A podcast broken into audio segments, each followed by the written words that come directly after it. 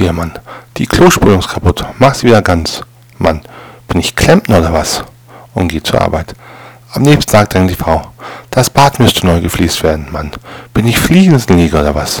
Und geht zur Arbeit. Noch einen Tag später will sie, dass ein neues Badfenster eingesetzt wird. Mann, bin ich Glas oder was? Und geht zur Arbeit. Als er von Arbeit wiederkommt, ist die Spülung repariert, das Bad neu gefliest und ein neues Fenster eingesetzt.